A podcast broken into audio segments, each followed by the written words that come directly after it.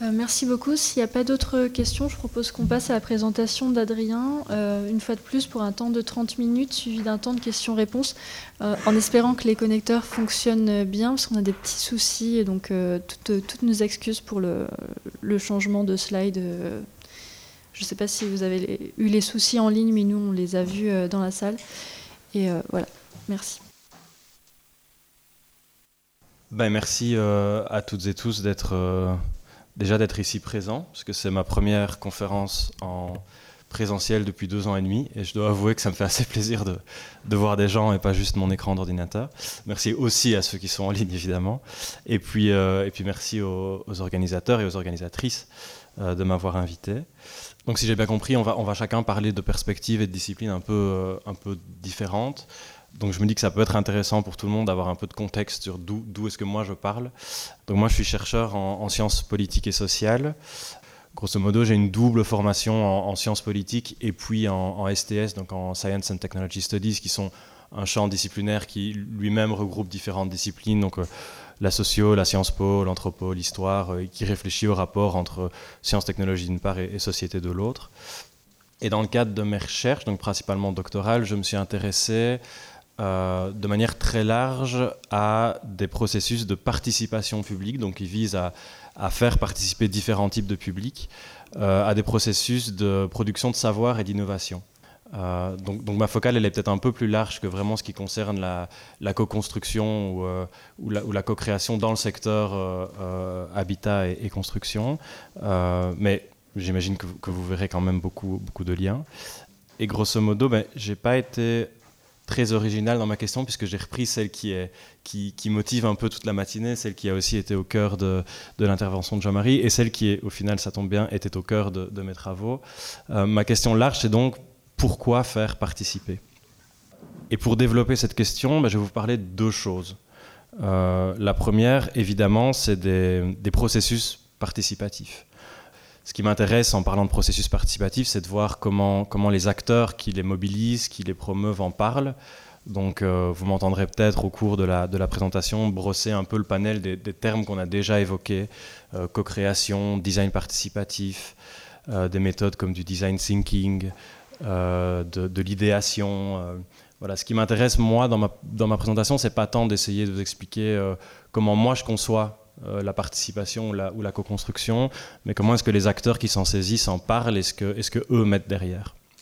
Donc je vais d'une part vous parler de ces processus participatifs et puis d'autre part je vais vous parler de territoire.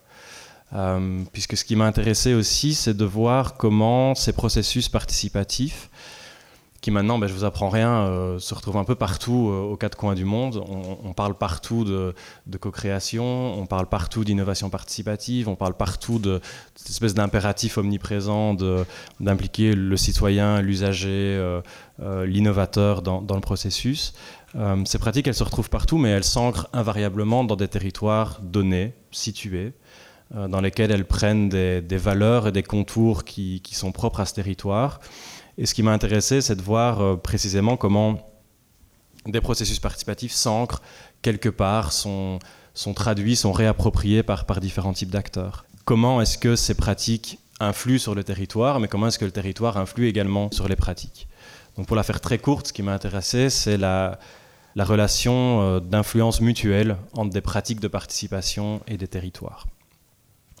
Alors pour développer ce, type de, perspective, ben je, j'utilise un certain nombre de notions théoriques ou une, boîte conceptuelle, comme on pourrait l'appeler. Je vais essayer de rester euh, euh, très court là-dedans, mais la, première de ces notions théoriques, elle m'a amené à développer une approche coproductionniste, donc désolé pour la profusion de termes qui vont s'entrechoquer, mais qui vont vouloir dire des choses différentes. Euh, ici, on parle de production, de coproduction, qui est une approche qui postule, je cite, que la manière dont nous connaissons et nous représentons le monde est indissociable de la manière dont nous choisissons de l'habiter. La technologie n'est pas un miroir de la réalité, elle intègre et est intégrée à des pratiques sociales, des identités, des normes, des conventions, des discours, des instruments et des institutions. En somme, tous les éléments constitutifs de ce qu'on appelle le social. Alors j'ai pas la primeur d'avoir utilisé une telle approche pour, euh, analyser des processus participatifs, dont l'ont fait avant moi, euh, et on proposait de, de développer une approche coproductionniste pour interroger la valeur de ce qui a été appelé des technologies de participation. Donc si vous voulez, la technologie dont il est question euh, dans la citation précédente, ici, c'est un dispositif participatif considéré comme une technologie en soi, qui fait l'objet de développement de méthodes, qui est, validé par des experts de la participation, qui est développé dans différents euh, espaces expérimentaux. Et ces technologies de participation sont précisément euh, influencées par cet ensemble d'identités, de normes, de conventions, de discours, d'instruments et d'institutions. Et ces, premières recherches, elles ont proposé comme euh, espèce de focale empirique d'interroger la valeur qui est attribuée à ces technologies de participation. Euh, quelle est la valeur qu'on leur attribue et surtout pour qui est-ce que ces technologies de participation ont de la valeur? Qui entend les mettre en place? Qui les, promeut? Et, comment? Et puis un autre ensemble d'études sur lesquelles je m'appuie, ce sont des études qui ont proposé de développer une approche sensible au contexte euh, donc c'est un peu ce que je vous expliquais à la slide précédente. Ce qui m'intéresse, c'est de voir comment ces technologies de participation euh, dans des, contextes institutionnels, dans des contextes socio-matériels, euh, dans lesquels elles sont réappropriées, dans lesquels elles prennent du sens, et des contextes qu'elles sont censées aussi contribuer à transformer. Alors, en développant une, telle approche, ben forcément, en, matière empirique, je suis amené à, à rencontrer des gens, à rencontrer des acteurs de terrain, à rencontrer des, autorités publiques. Donc si vous voulez, je suis l'objet technologie de participation, je rencontre les acteurs qui s'en saisissent et je m'intéresse à ce qu'ils mettent derrière. Et ce faisant, ben, plus ou moins immanquablement, euh, je, mets à jour des tensions implicites ou parfois explicites euh, qui font partie de ces processus participatifs. Donc en m'intéressant aux, différents acteurs qui s'en saisissent, je, je me rends compte qu'ils portent différents types d'objectifs euh, qu'ils entendent mobiliser différents types de méthodes, que pour eux la participation est censée porter sur différents types d'enjeux et mobiliser différents types de publics. Et, euh, c'est mettre à jour ces tensions qui, qui, m'intéressent dans le cadre de ma recherche. En d'autres termes, ce que je mets en évidence, ce sont des frictions entre des universels, donc euh, on peut parler de passage à l'échelle, comment est-ce qu'on passe d'un site participatif particulier à, une réplication de ce site à une plus large échelle, Comment est-ce qu'on peut envisager la contrôlabilité de la participation? Comment est-ce qu'on peut faire en sorte que la participation soit canalisée d'une manière ou d'une autre, qu'elle puisse répondre aux objectifs qui lui sont assignés? Comment est-ce qu'on peut envisager, euh, et Jean-Marie en a parlé, des, indicateurs de performance? Comment est-ce qu'on peut évaluer la participation d'une manière qui, ne soit pas uniquement située, mais qui soit également euh, plus transversale? Euh, donc des frictions entre ce type d'universel et puis des particuliers les particuliers sont les, configurations singulières, euh, socio-matérielles, dans lesquelles et à travers lesquelles la participation est, mise en pratique. Donc en vous présentant euh, très succinctement cette approche, ben, vous voyez qu'en fait ma, question très large de pourquoi faire participer, elle recouvre en fait euh, différentes sous-questions. J'en ai listé ici quelques-unes. En fait, ce qui m'intéresse, c'est de savoir pourquoi l'innovation participative est, est incorporée au sein de politiques publiques, quelles formes de valeurs lui sont attribuées et par qui, et puis qui sont les individus dont on attend la participation et pourquoi?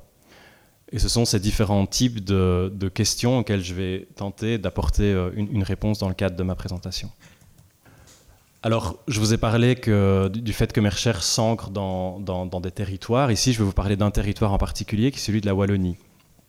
La Wallonie, c'est la région que vous voyez en vert sur la carte. Euh, c'est une des, trois régions euh, politiques qui composent l'État fédéral de, Belgique. Euh, c'est la région sud du pays, la région francophone. C'est une région qui a été dotée de compétences en matière, en matière politique et notamment en matière d'économie et d'innovation à partir des années 1980. Et ce qui m'a intéressé dans cette région, c'est qu'en fait, assez tôt, à la fois dans son histoire et dans le contexte de diffusion des pratiques de participation dans les processus d'innovation, cette région a mis en place des, programmes politiques structurés qui visaient à faire de l'innovation participative une composante intégrante des programmes de relance euh, économique par l'innovation. Donc en fait, dès les années 2010, euh, euh, la Wallonie a mis, donc les autorités publiques de Wallonie, vous voyez ici que le logo, c'est le logo du gouvernement wallon. c'est un logo que vous reverrez souvent dans la présentation, donc je, me permets de vous le préciser maintenant. donc ce coq rouge, le gouvernement wallon, euh, a, décidé de, financer la mise en place de différents sites d'innovation participative euh, dispersés sur le territoire de la Wallonie.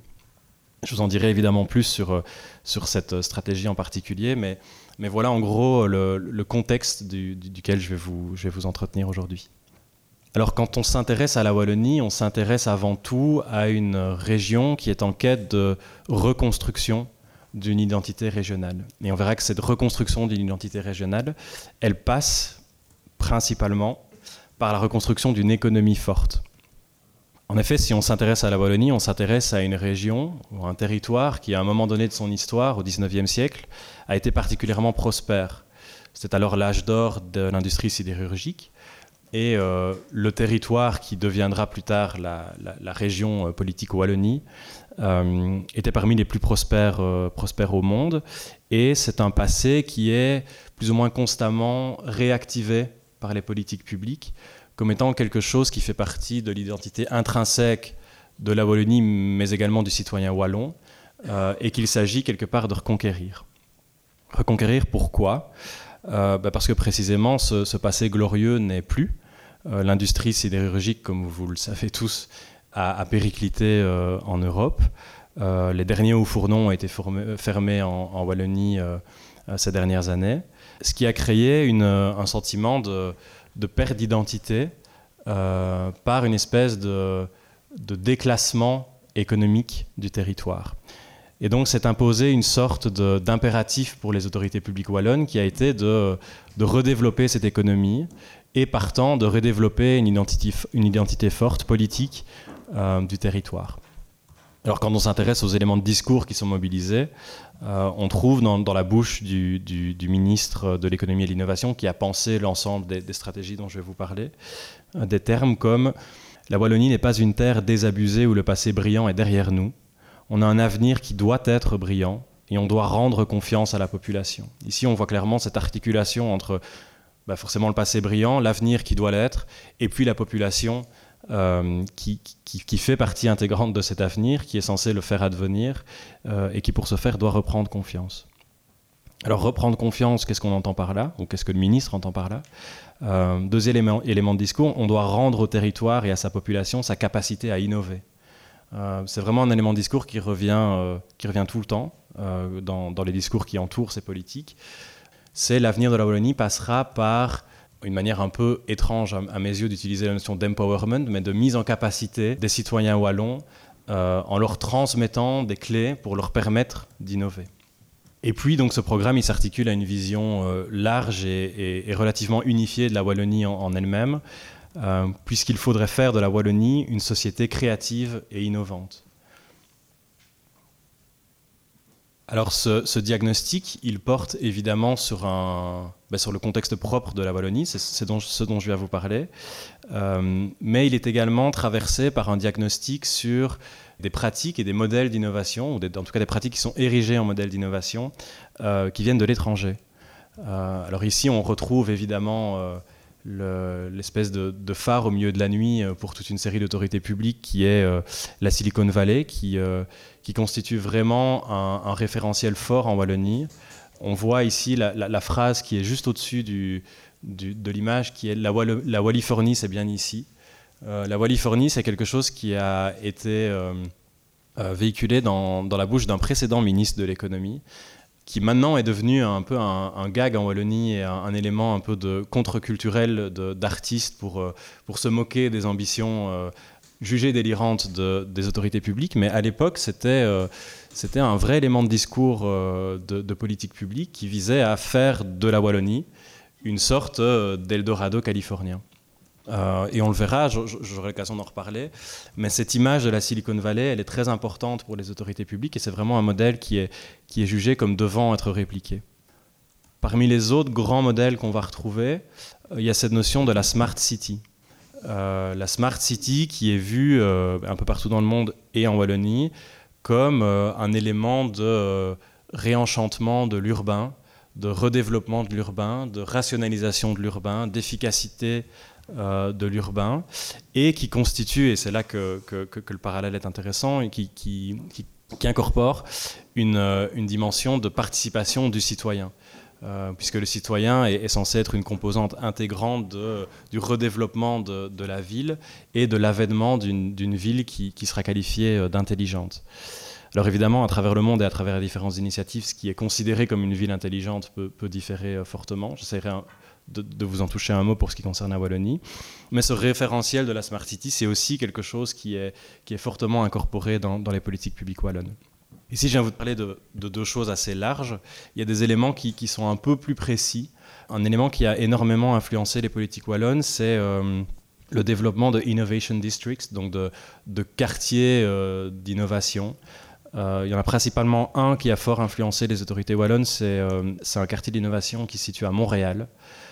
Et donc, bah, grosso modo, ces quartiers d'innovation, c'est une vision de l'innovation comme étant un, processus euh, socio-spatial qui prend place dans une configuration socio-matérielle donnée, qui est un, quartier d'une ville, qui est censé euh, faire advenir un écosystème d'innovation, donc un écosystème qui va mettre en, en lien différents types d'acteurs, euh, des citoyens, des artistes, la, figure du citoyen créatif sur, laquelle j'aurai l'occasion de, de, revenir, mais aussi bah, des des entités euh, du tissu économique euh, euh, plus traditionnel, des autorités publiques qui, au sein d'un environnement spatial, d'un quartier, d'une ville, vont, collaborer, vont se rencontrer, vont échanger et vont ensemble participer à des processus dits de, co-création ou de co-innovation. Et puis, très court, dernière référence, euh, plutôt tout ce qui concerne les Living Labs, donc qui ont in initialement été développés au, MIT, mais qu'on qu a retrouvé au début des années 2000, euh, euh, surtout dans les pays scandinaves, et plutôt emprunt de ce que Jean-Marie évoquait comme étant le, design participatif. donc des lieux où des usagers, des utilisateurs finaux viennent participer au, développement de, produits ou de, services. ça, on le verra aussi, c'est quelque chose qui a, fortement été repris par les autorités publiques wallonnes euh, à ce point qu'elles ont effectivement mis en place des, Living Labs euh, en Wallonie. Alors, donc ce double constat d'une espèce de, désenchantement régional et d'un environnement international qui est fait de modèles d'innovation qui se développent et de, compétitivité euh, ou de compétition croissante entre des territoires, a généré dans le chef des autorités publiques un espèce d'impératif d'innovation pour ne pas périr. C'est ce qu'on retrouve à nouveau dans des éléments de discours, à nouveau ici du ministre de l'économie et de l'innovation, qui dit c'est vrai qu'il faut s'adapter, c'est vrai que le monde change, mais c'est vraiment la volonté collective du gouvernement dans les circonstances qui sont les nôtres. Donc ici, on est, on est face à un, diagnostic d'un changement permanent, de régions qui gagnent, de régions qui perdent, euh, et de nécessité de, reparlerai de, prendre un train de l'innovation euh, pour, ne pas, euh, pour ne pas rester, en suivant la métaphore, à quai. C'est aussi un élément de discours qu'on retrouve dans, dans, une autre entité qui est, euh, qui est un organisme qui a été euh, chargé par le, gouvernement wallon de, de, piloter la mise en place de cette euh, stratégie d'innovation participative sur le territoire, et dont un des membres me disait en fait, le but, c'est clairement de sortir du cadre. Et comment tu prends le train justement de l'innovation Parce que si tu restes dans tes pratiques traditionnelles, tu n'innoves pas, tu n'évolues pas. Donc il y, a, ici cet aspect de... Euh, on ne peut pas se contenter des politiques d'innovation euh, dites traditionnelles. Euh, il faut qu'on sorte du cadre, il faut qu'on invente d'autres manières de faire. Et c'est précisément ces nouvelles manières de faire-là qui nous permettront de, relancer le moteur de l'innovation. À travers ces deux citations, il y a vraiment une, métaphore qui s'est retrouvée partout dans, mes terrains, qui est celle du train. Et je crois que ce n'est pas n'importe quel train, c'est un train à grande vitesse. Euh, c'est ce train du changement, c'est le train de l'innovation, c'est le train des, régions, euh, on parlait de, lead user, ici on pourrait parler de lead regions, donc des, régions qui développent des modèles qui marchent, qui sont jugés comme, comme marchands, marchands dans les deux sens du terme pour le coup, et, euh, qu'il s'agit de, répliquer, dont il s'agit de s'inspirer, au risque ben, que ce, train nous passe sous le nez et que, le développement économique régional ne puisse pas se faire. Alors très rapidement, si on s'intéresse à comment est-ce que la Wallonie a essayé de mettre en place ou de prendre ce train de l'innovation, euh, au tournant des années 2010 et, jusqu'à maintenant, il y a un ensemble de plans qui, ont été appelés les plans Marshall. Euh, plan Marshall en, en, référence directe au plan Marshall de, relance de l'économie européenne après la Seconde Guerre mondiale, puisque l'ambition ici, c'était vraiment d'injecter euh, beaucoup d'argent public pour redévelopper l'économie, donc d'avoir un rôle de l'État comme étant vraiment moteur du redéveloppement de l'économie par l'innovation au travers majoritairement d'un instrument qui était pôles de compétitivité. Donc je ne vais pas rentrer dans le détail de ce qu'est pôles de compétitivité parce que ce n'est pas vraiment le, le, thème de, la... C'est précisément pas le thème de la présentation et de la, journée d'aujourd'hui, mais en gros, euh, C'est une vision de l'innovation comme étant euh, pilotée par trois types d'acteurs euh, en particulier, donc les gouvernements, le secteur industriel et la, recherche universitaire. Et mettre en place des pôles de compétitivité, c'est pour un gouvernement mettre en place des, instruments qui visent à faire collaborer les industries et, les pôles universitaires ensemble. Et puis en complément de, ces grandes stratégies, ont été mises en place d'autres stratégies au tournant des années 2010, je vous le disais, euh, avec cette envie de, faire différemment et peut-être de faire mieux. C'est-à-dire de ne pas uniquement se cantonner au, triangle entre gouvernement, industrie et, euh, et, monde académique, pardon, mais de tirer profit de la quatrième composante qui est la société civile. Euh, société civile qui est jugée comme étant porteuse d'idées créatives, de potentielles innovations futures, euh, et qui est euh, présenté, ça fera partie d'une citation que je vous présenterai dans, la slide suivante, comme étant un, réservoir un peu non activé d'innovation potentielle.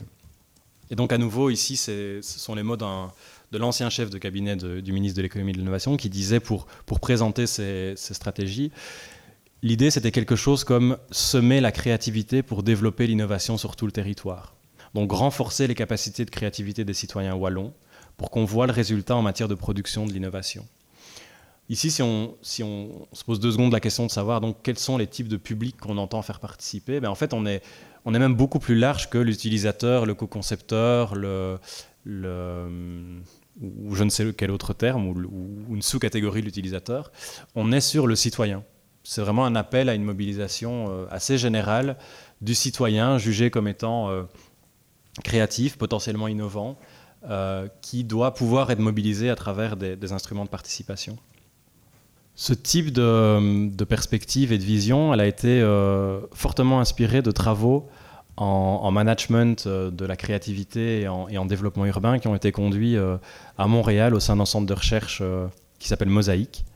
Parmi ces travaux, on retrouve vraiment une vision qui a été vraiment structurante au point que c'est vraiment un élément de discours très fréquent en Wallonie pour, justifier le, programme qui est en gros une vision d'un écosystème urbain, pour le coup, puisque, puisque ces, études parlaient de villes, de villes créatives, d'un écosystème urbain qui est divisé en trois strates. Au-dessus, vous avez euh, ce qui est appelé l'upper ground. Donc l'upper ground, ce sont les, entreprises, le secteur public, le, tissu économique et les acteurs de, l'innovation euh, traditionnelle. Et cet upper ground, il est jugé comme étant en panne d'inspiration le moteur de En fait, il ne suffit plus à alimenter le moteur de l'innovation euh, pour faire de, la région ou de la ville euh, un, territoire innovant. Donc il y a vraiment ce diagnostic d'un upper ground qu'il faut euh, d'une certaine manière alimenter. Il faut remettre du charbon dans la machine. Et puis en, bas de cette pyramide, vous avez l'underground, qui est composé de citoyens créatifs, d'artistes. Tout, en gros, le citoyen dont je, vous ai parlé à la, slide précédente, celui qui a, qui a, qui a nouvelles idées, qui, en l'état, n'arrivent pas à percoler au niveau de l'upper ground. Et donc, pour les autorités publiques, l'enjeu, c'est de créer une strate intermédiaire, euh, très originalement appelée le middle ground, euh, ça se tient, euh, de créer une strate intermédiaire qui va permettre d'organiser la percolation des idées créatives des citoyens, donc de l'underground, vers le tissu, le tissu économique. Donc l'idée, et c'est ce que j'ai évoqué à la slide précédente, c'est vraiment d'exploiter le potentiel créatif de tout ce terreau, donc le terreau c'est l'underground, qui ne l'était pas avant. Donc dans le rationnel qui justifie la mise en place ou la volonté de mettre en place de la participation à la production d'innovation, il y a vraiment cette idée d'aller activer un terreau euh, fertile, mais pour le moment euh, non, valorisé. Si on zoome un peu sur euh, ce que les autorités publiques mettent derrière cet underground, en fait, on met à jour un, projet anthropologique plus large. Ce projet anthropologique, il est assez bien résumé dans cette, citation à nouveau du ministre de l'économie et de l'innovation, qui dit Le constat que j'ai fait, c'est qu'on se dit que l'entrepreneuriat n'est pas assez fort chez nous. Quelle en est la cause? Globalement, nous sommes tous avec notre passé comme si nous naissions avec la mémoire de nos prédécesseurs. Ici, rappelez-vous la slide que je vous ai présentée avec le, passé euh, glorieux qui, n'est plus et cette vision un peu désenchantée du territoire. Et donc mon but, c'était de soutenir l'entrepreneuriat. Et l'entrepreneuriat, c'est entreprendre sa vie. C'est pas nécessairement créer sa société. C'est vraiment un état d'esprit. La volonté, ça a été de se dire comment on génère cette créativité et comment on casse les codes traditionnels qui, qui, veulent pardon, qu'il n'y aurait plus d'avenir en Wallonie. Donc ici, on a vraiment la vision articulée du, du redéveloppement d'un territoire par et pour ses citoyens, qui se fait au travers de la promotion d'une figure du citoyen, qui n'est pas tellement le citoyen usager en fait, mais qui est le citoyen entrepreneur. Euh, et on a une vision de l'entrepreneuriat assez, euh, assez plurielle, potentiellement multiforme, qui va plus loin que créer sa société, donc l'entrepreneuriat au sens où on pourrait l'entendre classiquement ou en économie comme étant euh, un individu qui crée une société et qui crée son propre emploi. Euh, l'entrepreneuriat, c'est plus largement entreprendre sa vie. Donc, dans, la, et je vois que le temps passe, mais dans la seconde partie, je vais essayer de montrer un peu ce qu'on peut mettre derrière euh, ce type de pluralité de conception. Alors j'avais prévu de vous parler de, deux cas d'études. À mon avis, je vais, vous parler uniquement du premier, mais j'espère pouvoir vous parler du deuxième à travers les séances de questions-réponses. Euh, ici, donc, je vais, vous proposer un zoom sur le middle ground, donc ce qui a été mis en place par les autorités publiques pour précisément faire percoler les idées créatives vers, vers le tissu économique. Euh, j'avais prévu de vous parler d'un hub créatif et d'un hackathon. Je vais passer le hackathon, je vais vous parler uniquement du hub créatif, qui s'appelle donc Trax, le, le, logo de gauche que vous voyez. Et dans la manière dont je vais vous en parler, je vais à nouveau mobiliser beaucoup de, citations d'entretien. Euh, je sais qu'il y a parmi vous beaucoup de gens de terrain, et donc j'espère aussi par là que ça va vous permettre peut-être d'entrer en, écho ou en résonance avec, euh, avec mon terrain à moi. En gros, si on s'intéresse au hub créatif, une, manière de regarder euh, ce qu'est un hub créatif, c'est d'aller voir la définition qui en est donnée dans l'appel à projet qui a été émis par le gouvernement wallon. donc là-dedans, les hubs créatifs sont définis comme des plateformes d'organisation centrées sur la transformation de l'économie traditionnelle en économie créative, à travers la mise en capacité des acteurs, en favorisant l'innovation ouverte, l'hybridation transdisciplinaire et l'intelligence collective. Donc ici, on a vraiment cette... Euh, d'abord, on a une, espèce de profusion de, mots dans lesquels on peut mettre beaucoup de choses, euh, mais on a néanmoins cette, euh, ce passage de... Donc cette, promotion euh, ou euh, cet impératif de passer d'une économie dite traditionnelle à une économie dite créative et cette articulation de comment va se faire ce passage par l'empowerment des acteurs. Euh, à nouveau défini de manière très large en, en, favorisant des concepts comme innovation ouverte, hybridation transdisciplinaire et intelligence collective. Et donc ce qu'ils vont être chargés de faire, ces lieux, c'est de mettre en place les conditions favorables à l'innovation, à savoir l'échange, l'expérimentation, le partage d'expériences, l'association de personnes diverses, réunis sur la base d'une communauté d'intérêt et obéissant avant tout à une logique de réseau. Donc ici, on est aussi dans cette vision de l'innovation comme étant euh, un processus qui va impliquer différents acteurs, qui va impliquer de collaboration entre des gens de disciplines différentes, entre des gens d'horizons différents. Alors ce qui m'a intéressé à un moment donné, c'est de, sortir de la perspective unique du gouvernement wallon et d'aller voir comment les acteurs qui, mettent en place et qui gèrent ces lieux en parlent. Ici, je vais vous parler de la perspective de, des deux entités principales qui coordonnent les activités du lieu euh, d'une manière quotidienne. La première, c'est une, une, ASBL. Donc une ASBL en Belgique, c'est l'équivalent d'une association loi de 1905. 1901, bah, pardon. Une association sans but lucratif. Euh, qui œuvre euh, à la frontière des, technologies et des arts. Donc il y a vraiment une, approche plutôt artistique du développement technologique et de, la diffusion de la technologie par l'art. Donc c'est une des entités qui pilote ce lieu et un des membres de, de, cette ASBL m'en parlait euh, en disant pour moi justement la valeur des tiers-lieux, donc ici elle raccroche directement le, hub créatif à un tiers-lieu, je sais qu'en France c'est aussi quelque chose qui se développe beaucoup, euh, la valeur des tiers-lieux c'est de permettre d'avoir le côté social, le côté rencontre. Si on veut croiser les disciplines, croiser les personnes et faire naître euh, justement des projets qui n'auraient peut-être pas émergé si on n'avait pas eu ce genre de lieu-là, ce n'est possible que si on ouvre la porte à un plus grand nombre. Si on se restreint trop, à un moment, on perd ce côté un peu rencontre improbable et justement ouvrir les barrières de la création. Donc ici, on est vraiment dans une vision qui vise à impliquer euh, une très large diversité d'acteurs. Plus loin dans l'entretien, et j'ai aussi fait des ethnographies dans, ce lieu, euh, il y, avait vraiment cette question de ce lieu favorise de la cohésion sociale avant tout. Elle permet à des gens de différents horizons de venir, de se rencontrer, d'échanger, d'avoir des idées. Mais la finalité, en tout cas pour cette, euh, pour cette entité, c'est pas tellement de développer des innovations qui vont pouvoir être mises sur le marché ou qui vont pouvoir euh, euh, développer des projets entrepreneuriaux, c'est de permettre à des individus de se réapproprier leur rapport à la technologie, de se réapproprier leur rapport également à la collectivité, de s'impliquer dans leur ville, de mettre en place les activités qu'ils entendent développer. Ça, c'est une première vision. Une deuxième vision, c'est celle du BEP, qui est le bureau économique de la province de Namur. Donc le, lieu se, situe dans une ville qui s'appelle Namur. Euh, ça, c'est une entité qui, euh, donc, qui coordonne le lieu au même titre que la première, mais dont le, core business à la base, c'est d'accompagner des entrepreneurs euh, vers ben, un succès de, mise sur le marché. Donc c'est vraiment de l'accompagnation à l'entrepreneuriat.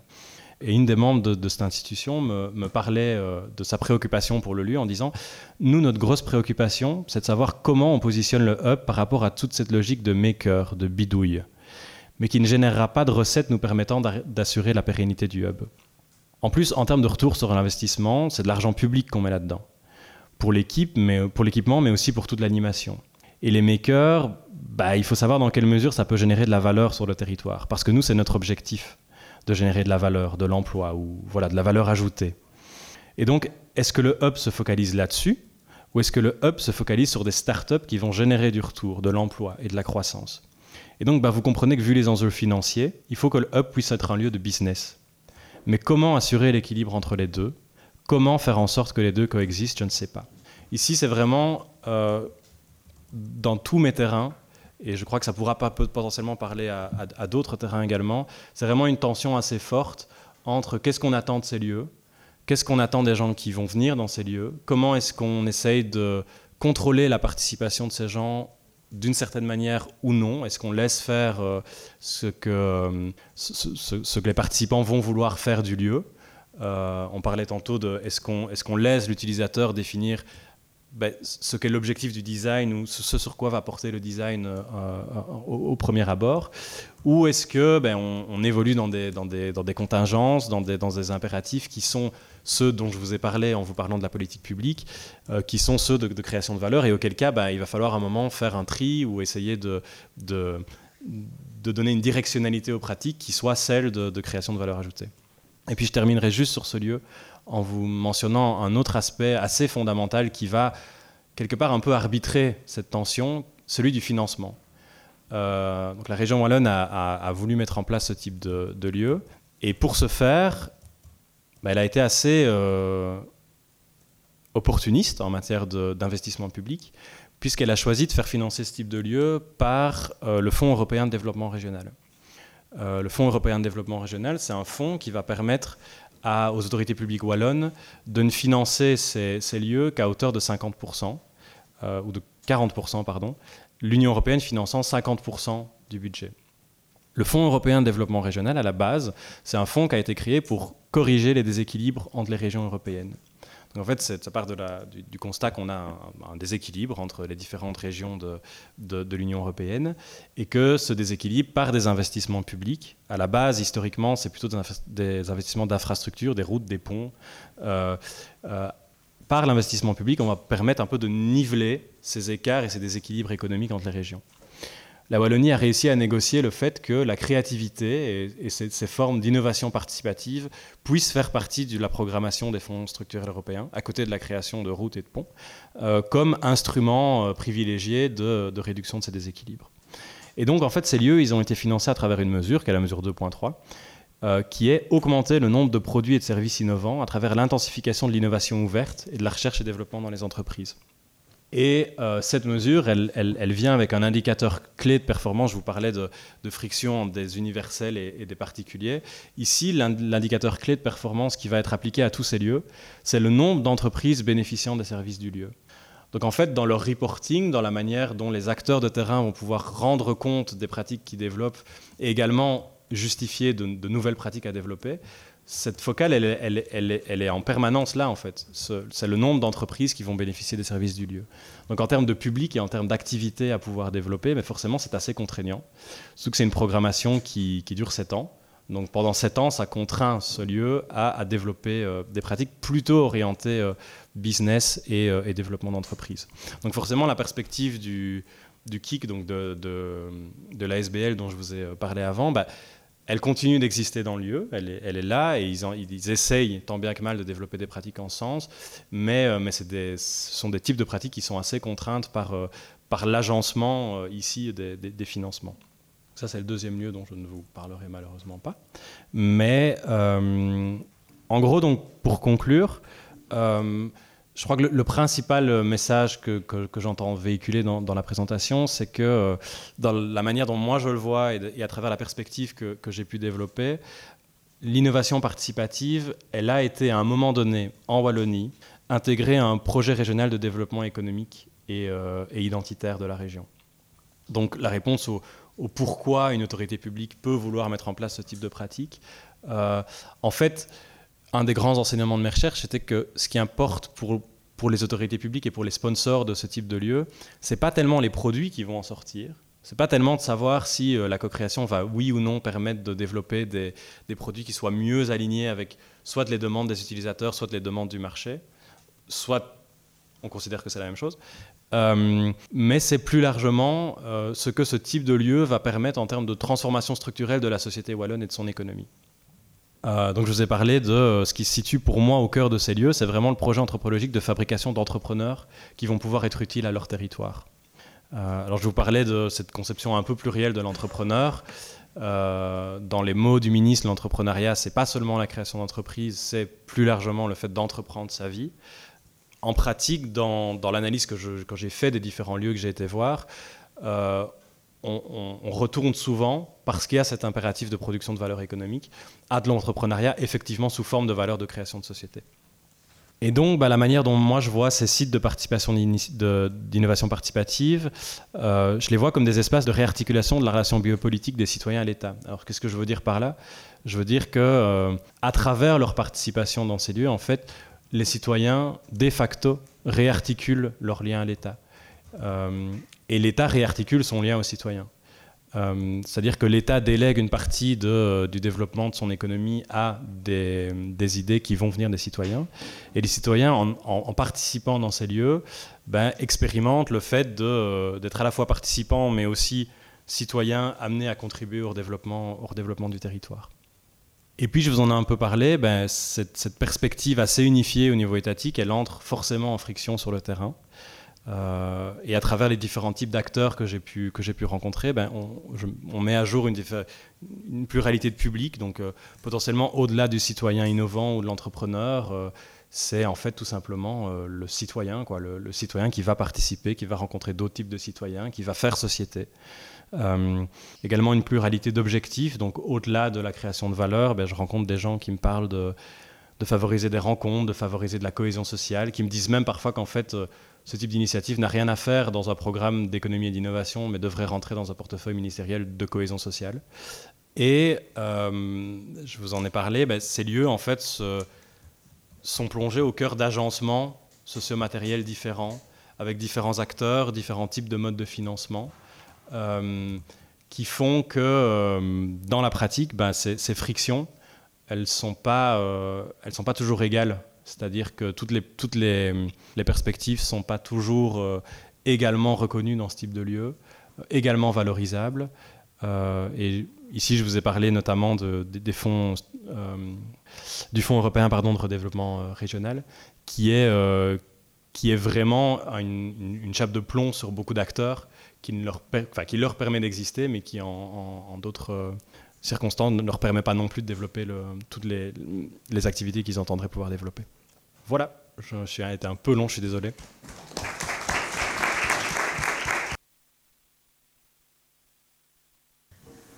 Euh, merci beaucoup pour cette présentation. Euh, est-ce qu'il y a des questions? Oui, Stéphane. Euh, merci Adrien pour cette très intéressante présentation. Moi, je, me disais, tiens, enfin, j'ai deux questions pour toi.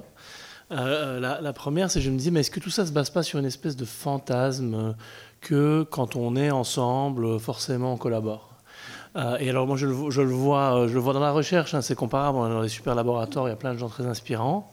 Mais c'est pas parce qu'on est ensemble et qu'on pense différemment qu'on se travaille ensemble. À un moment donné, il y a quand même un cadre des méthodes, etc. Et donc j'en viens à ma deuxième question du coup, qui est de dire, est-ce que tu pourrais nous en dire un peu plus sur cette histoire de hackathon? Puisque là, j'imagine que c'est plus méthodologisé euh, de, ce point de vue-là. Donc bah, je te rejoins tout à fait sur le, fantasme.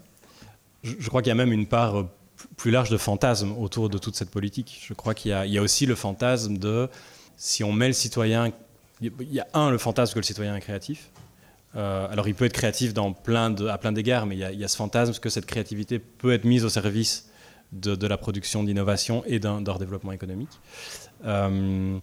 Et puis, il y a effectivement ce fantasme de la collaboration. Alors là-dessus, j'ai une anecdote de terrain assez intéressante.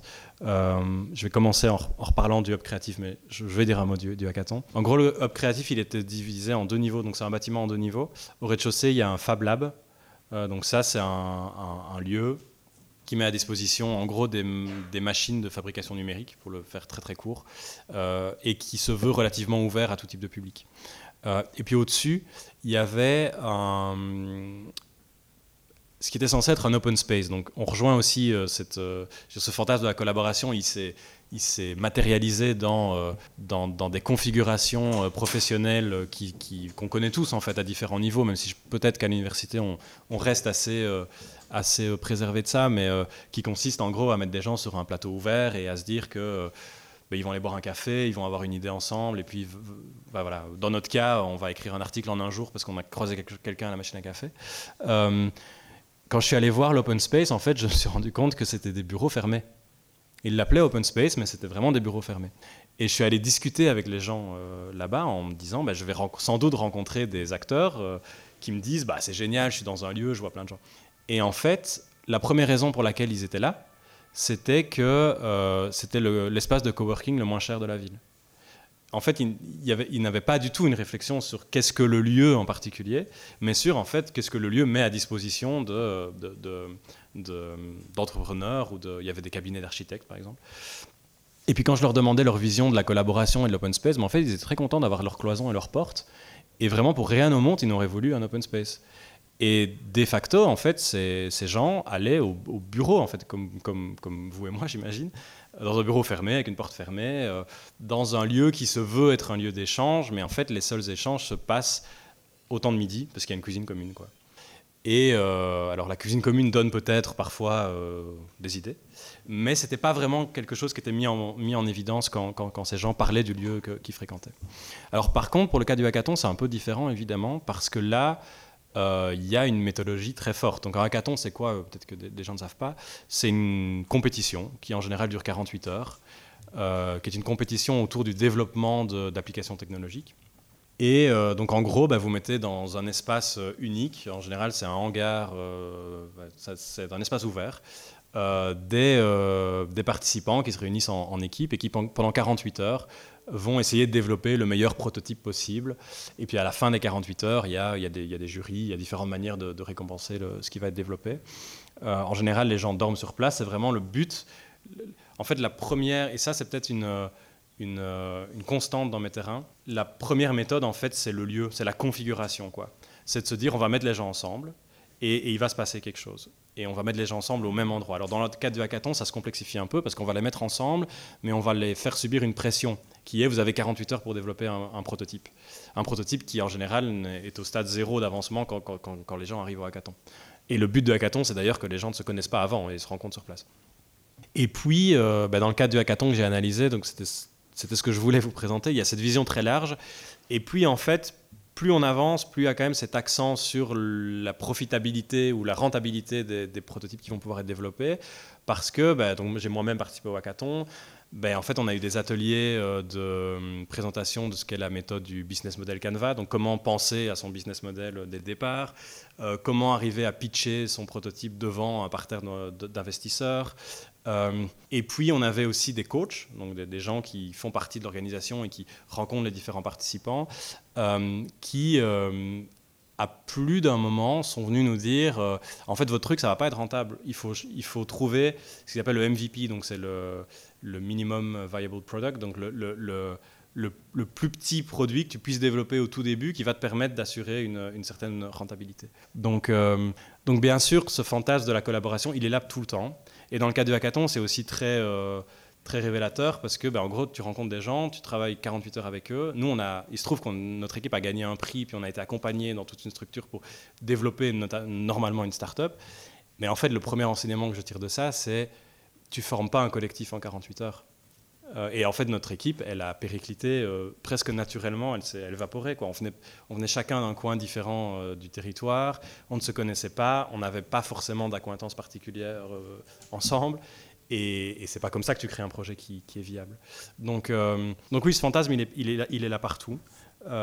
il est plus ou moins formalisé et plus ou moins encadré par des méthodologies. Moi, mon ressenti à la fin, c'est que le...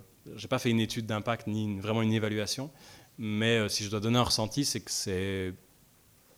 c'est qu'on reste un peu dans le fantasme. C'est très dur de, passer à, une réalité autre. Euh, merci. On a une question en ligne qui rebondit, euh, je pense, à, toute la partie sur la création d'identité.